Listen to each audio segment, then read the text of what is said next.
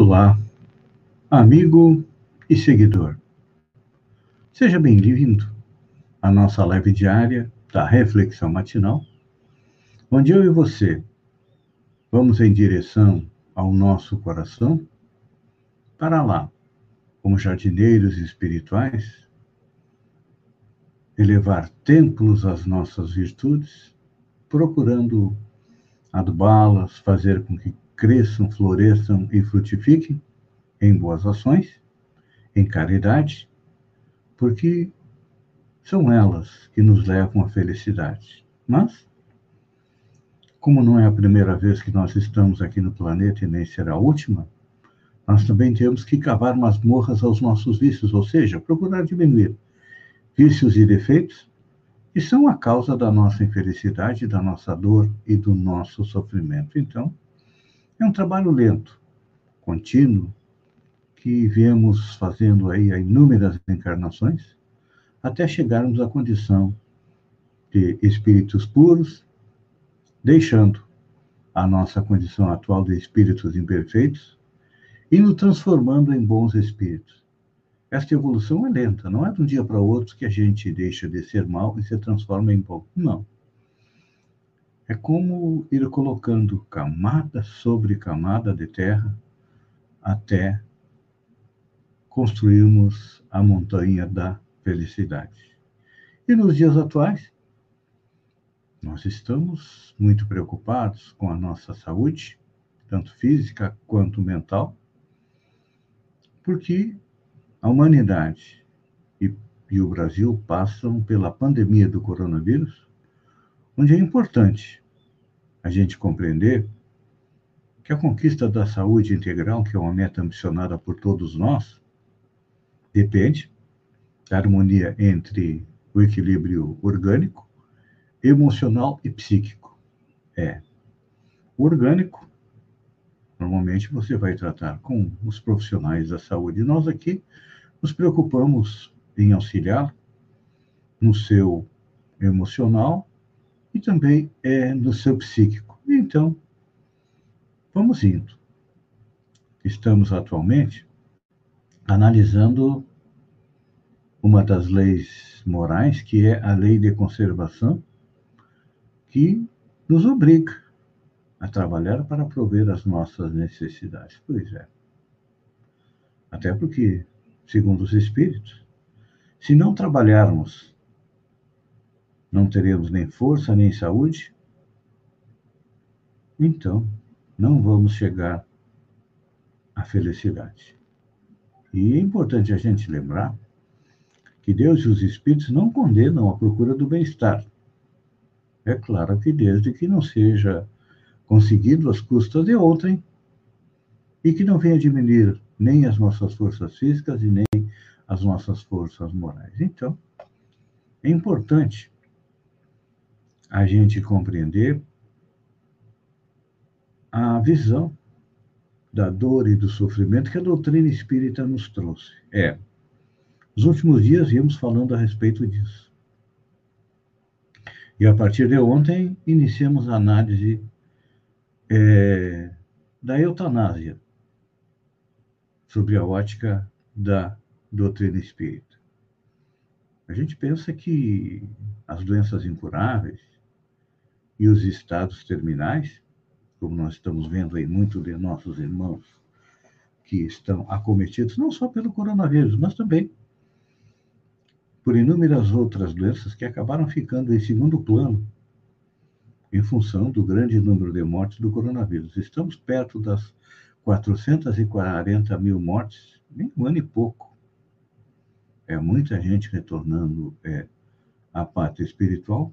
Então, é importante nós fazermos essa análise para poder compreender melhor o mecanismo da evolução. Porque quando o coronavírus se apresentou, muitos de nós achamos que Deus era injusto, Deus é cruel. Já estamos passando por inúmeros sofrimentos, o Brasil já vinha com problema de violência, desemprego, e vem mais é, o coronavírus, é, é que nós somos muito materialistas. E o Espírito São Luís, no Evangelho segundo o Espiritismo, coloca que o materialista vê somente o corpo. Não vê a alma, não leva em consideração. Então, não pode é, compreender a existência, a necessidade da dor e do sofrimento. Até porque o materialista acredita que a vida acaba com a morte. Morreu, pronto, acabou-se. Mas não é assim. Nós só temos depoimentos, nós temos provas que a vida continua além da vida, ou seja, depois da morte. Já cientistas já puderam fotografar espíritos que se materializaram.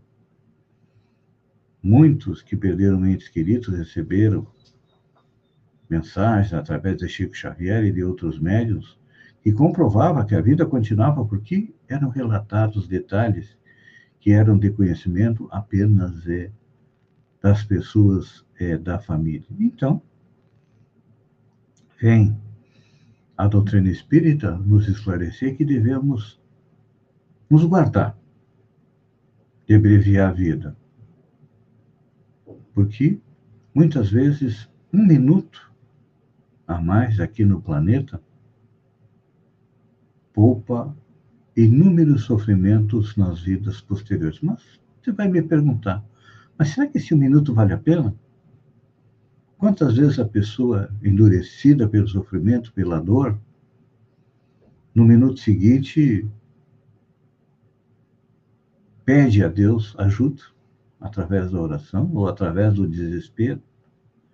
Então, se tivermos abreviado a vida desta pessoa em um minuto, dois minutos, em uma hora, ela não teria a oportunidade nesta reencarnação de se arrepender do que fez, que todos nós cometemos erros, não existe é, nenhuma pessoa que seja infalível.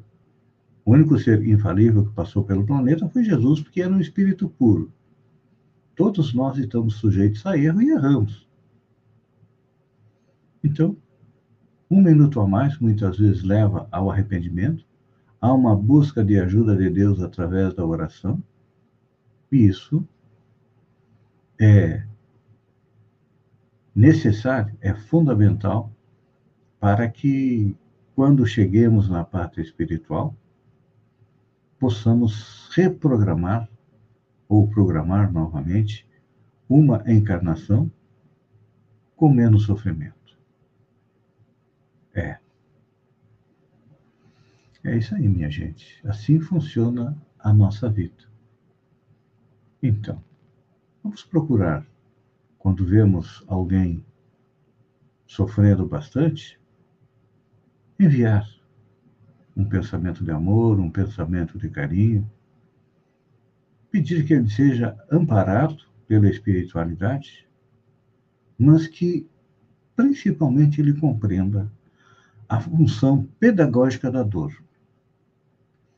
que tem já comentado muitas vezes aqui, que nós evoluímos de dois modos, ou pelo amor ou pela dor. A nossa capacidade de amor ainda está muito possessiva. Usamos muito o pronome meu. Meu esposo, minha esposa, meu filho, minha família, meu time de futebol, meu partido político, sempre do meu. E esquecemos do nosso. Então, para começar a articular dentro de nós o nós, a dica de hoje seria: faça uma oração em benefício daqueles que estão sofrendo, principalmente dos males do coronavírus, porque, de acordo com depoimentos dos espíritos, que já retornaram à pátria espiritual pelo coronavírus, é muito sofrido o retorno da pátria espiritual através do coronavírus. Mas, se bem aproveitado, esse sofrimento se transforma em luz, então. Vamos orar por aqueles que estão sofrendo do coronavírus, por aqueles que retornaram à parte espiritual e também pelos nossos profissionais da saúde.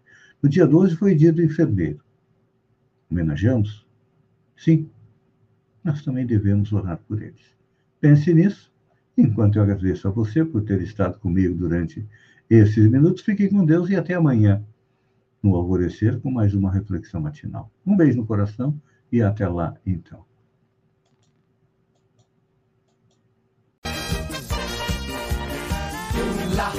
Hula.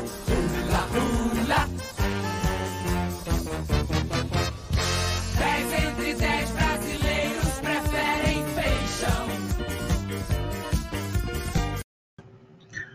Olá! Amigo e seguidor. Seja bem-vindo à nossa live do Bom Dia com Feijão, onde eu e você navegamos pelo mundo da informação com as notícias da região, de Santa Catarina, do Brasil e também do mundo. Começamos com Balneário Gaivota. Pois é. A instalação de câmeras de segurança, quatro pela prefeitura, é, melhorou a segurança para os bancos e postos de combustíveis do município. Pois é. Só que as estatísticas mostram que a maioria dos arrombamentos, furtos e roubos acontecem fora da área central de Balneário Gaivota. E então, a instalação de três das quatro câmaras de monitoramento no município, nas proximidades de postos de combustíveis e das agências bancárias do município, claro que traz uma segurança melhor para o centro, mas infelizmente as áreas mais necessitadas ficam de fora da melhoria da segurança. É, e como é muito difícil o estado de Santa Catarina aumentar o efetivo da Polícia Militar para que tenhamos mais policiais em Balneário Gaivota, acredito eu que só resta agora esperar que o prefeito Quequinha cumpra a promessa de campanha de criar a Guarda Municipal.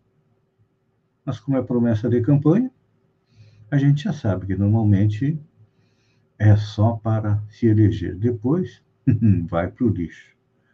Ex-prefeito Henrique Maciel, de Praia Grande, está trabalhando na Santur, em Florianópolis. Ele foi convidado pelo governador Carlos Moisés e, com certeza, vai auxiliar muito o turismo é do seu município.